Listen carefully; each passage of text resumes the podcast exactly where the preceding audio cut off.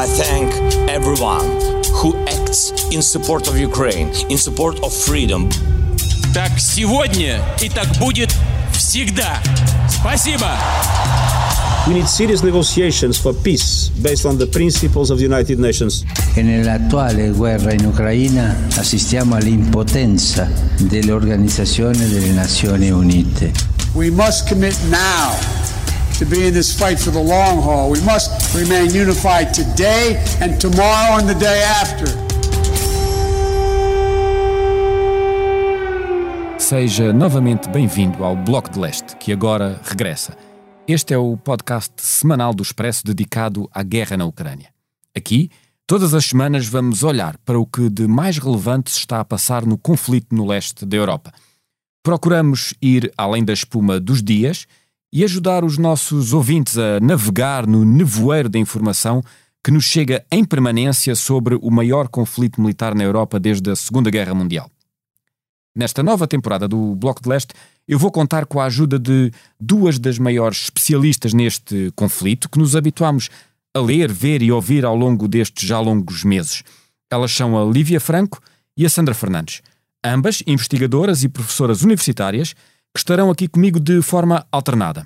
Hoje, com a Sandra Fernandes, eh, da Universidade do Minho, vamos falar do recente discurso de Vladimir Putin no final da semana passada, em Moscovo, no chamado Clube de Valdai, onde o líder russo, durante mais de três horas, falou de armas nucleares, do Ocidente, do mundo multipolar, da década que aí vem. Обороноспособность начала повышаться.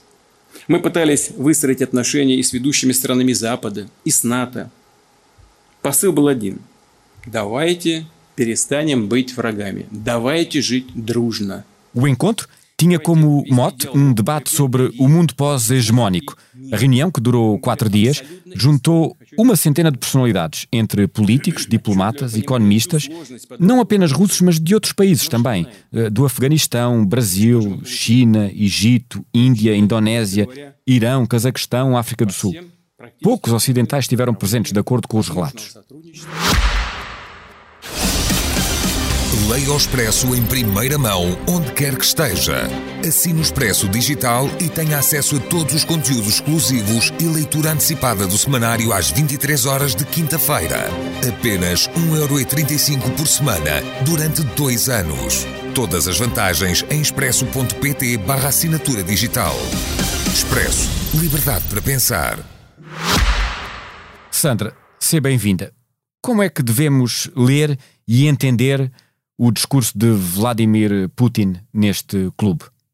Este clube é de facto um clube que eh, Putin criou à sua medida, rodeado por, uh, pela elite intelectual uh, que o rodeia neste século e com o objetivo de dar uma espécie de vitrina diplomática, mas também uma operação, enfim, de comunicação pública, política ao regime.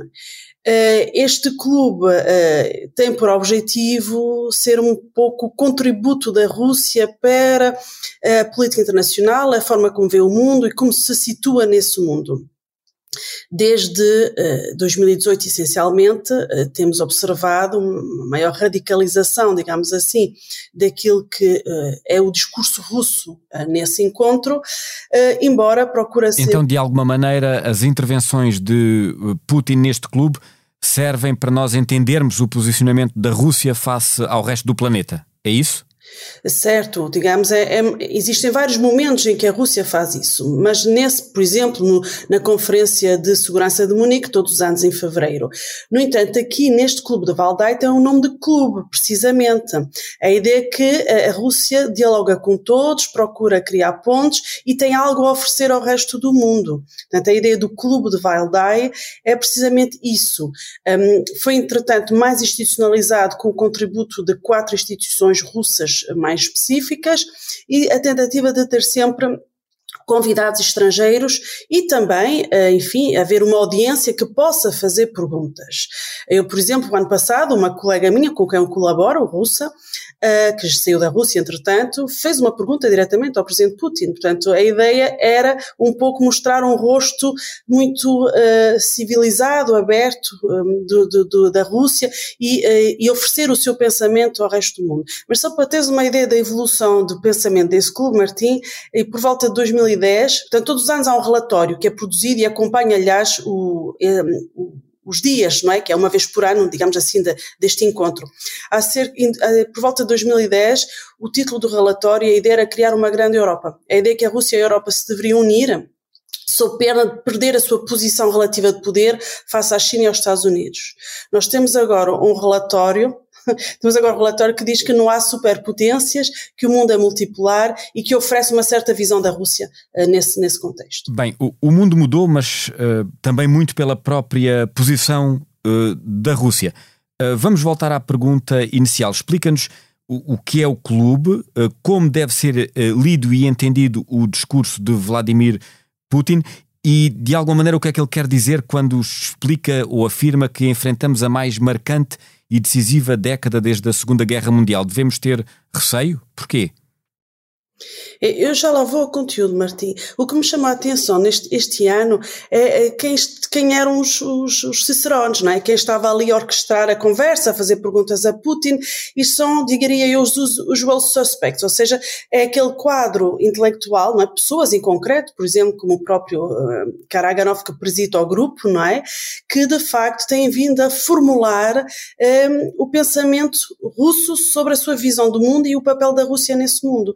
E essas pessoas também se foram radicalizando, não é? Foram de facto abandonado algo de fundamental, é a ideia que a Rússia deve cooperar com a Europa, não é? E portanto, o discurso deste ano, indo agora ao conteúdo, faz essa ruptura. É um discurso violento, longo, violento, profundamente anti-ocidental, mas que não surpreende de todo no seu conteúdo. Ele retoma, aliás, se compararmos o que ele disse na, na passada semana, na quinta-feira da semana passada, e o que ele disse, por exemplo, no discurso da anexação das quatro regiões em final de eh, setembro, não é? das quatro regiões ucranianas, que são agora oficialmente regiões da Rússia, nós encontramos a mesma coisa, encontramos os mesmos um, elementos, não é?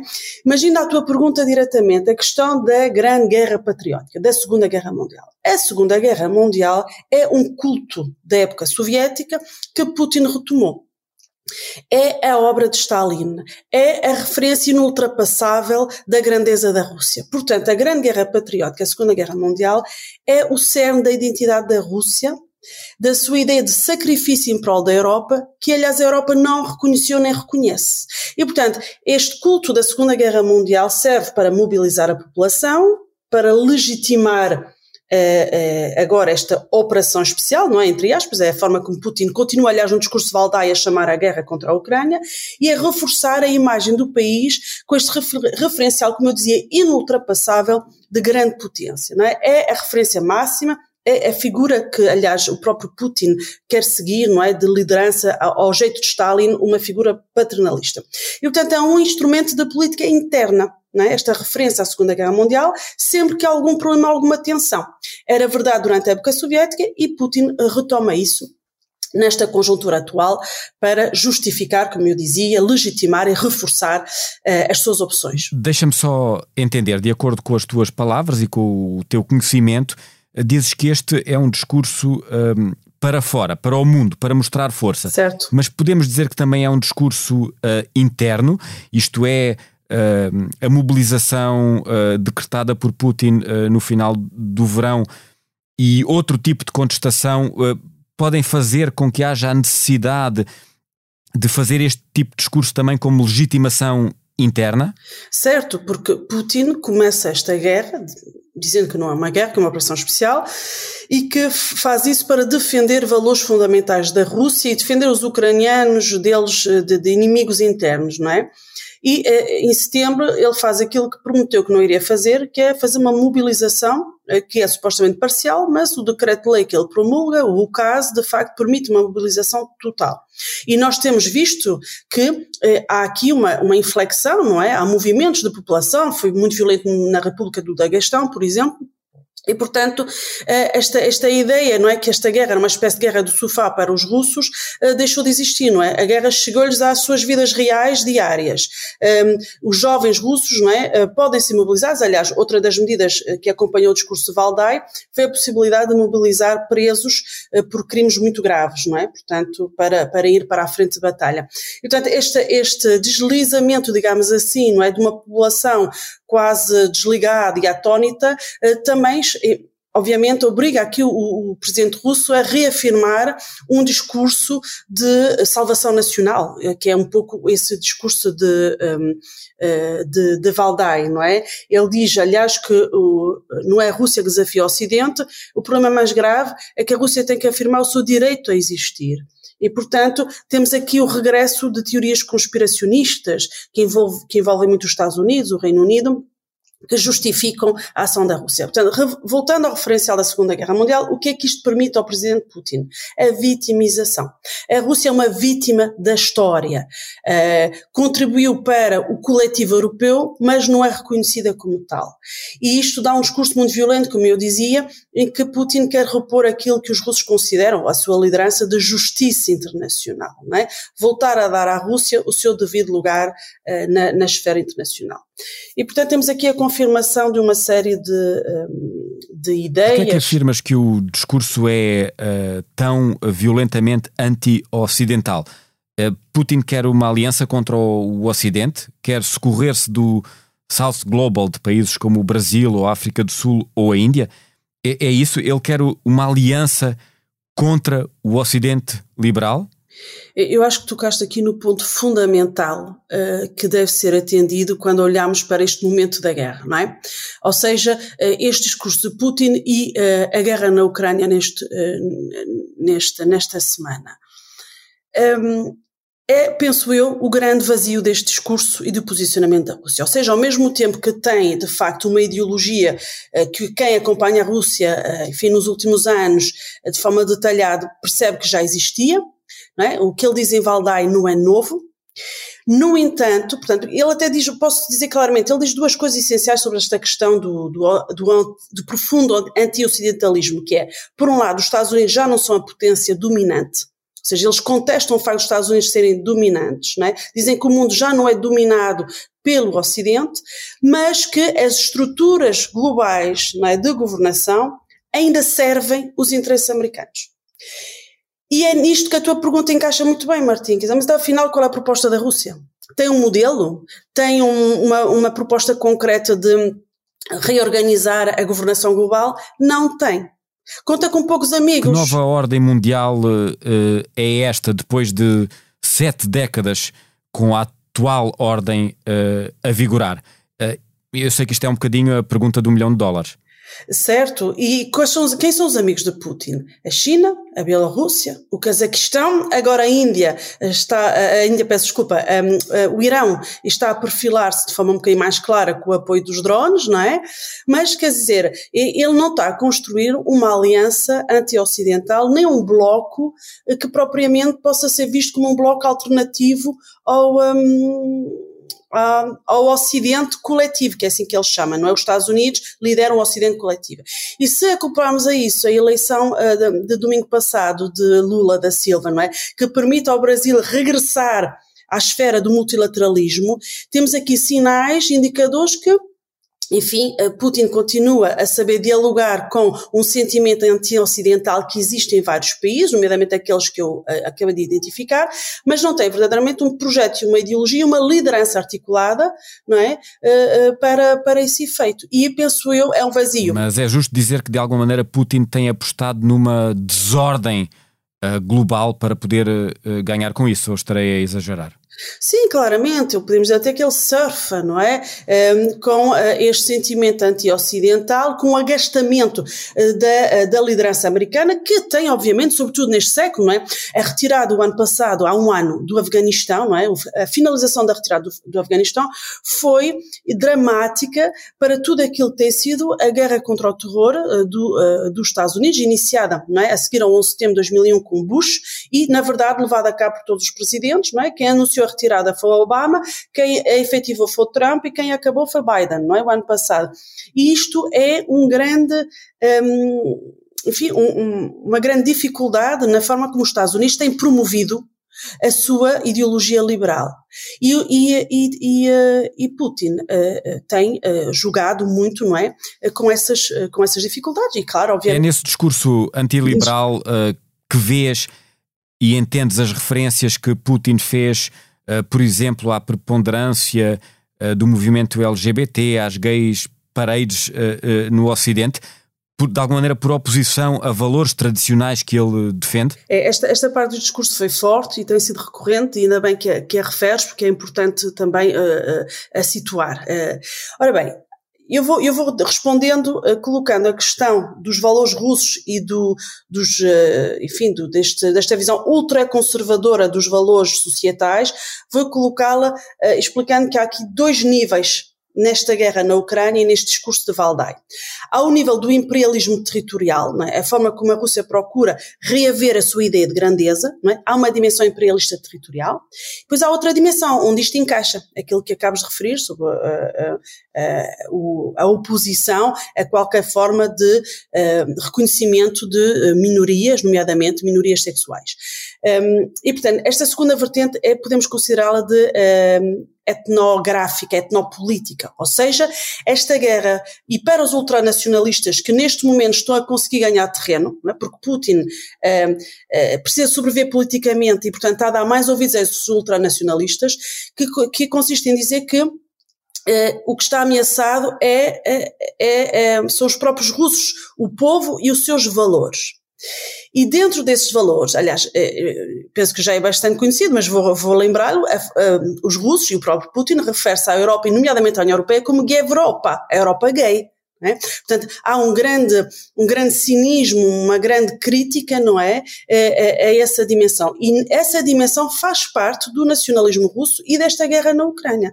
Os russos não só procuram reaver a sua ideia de grandeza imperial, como também procuram defender aquilo que eles consideram uma ameaça existencial àquilo que os define. É?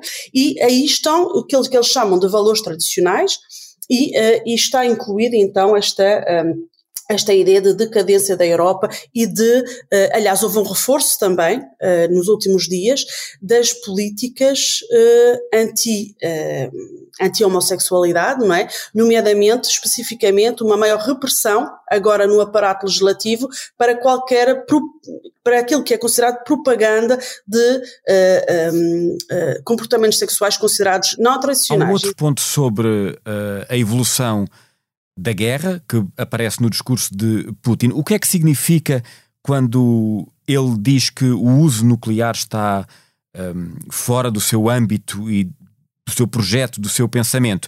Ele alega que tudo não passa de provocações ocidentais. Será que nós podemos mesmo acreditar nas palavras de Vladimir uh, Putin?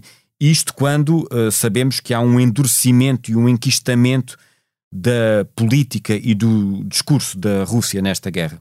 É outra questão fundamental eh, que acabas de levantar, da dimensão do discurso que tem um impacto para percebermos a evolução desta guerra, eu acrescentaria o que ele diz a seguir a isso tudo. Ele disse isso, certo, Martim? Ouvimos bem os dois, eh, mas também disse que, ah, mas havendo, existindo esse armamento, porque ele existe, é sempre possível a sua utilização porque ele existe, não é? Portanto, ele remata, ou seja, ele faz aquilo que tem feito desde que a guerra começou. Ele mantém o patamar da escalada nuclear no horizonte de probabilidade para que, em qualquer momento da guerra, seja com as anexações das quatro regiões, sejam com, uh, ah, um, ah, com uh, agora os ataques a civis, portanto, com os, a questão dos crimes de guerra, enfim, sendo que qualquer dimensão operacional desta guerra tenha sempre no horizonte o medo. E esse discurso destina-se verdadeiramente às opiniões públicas ocidentais.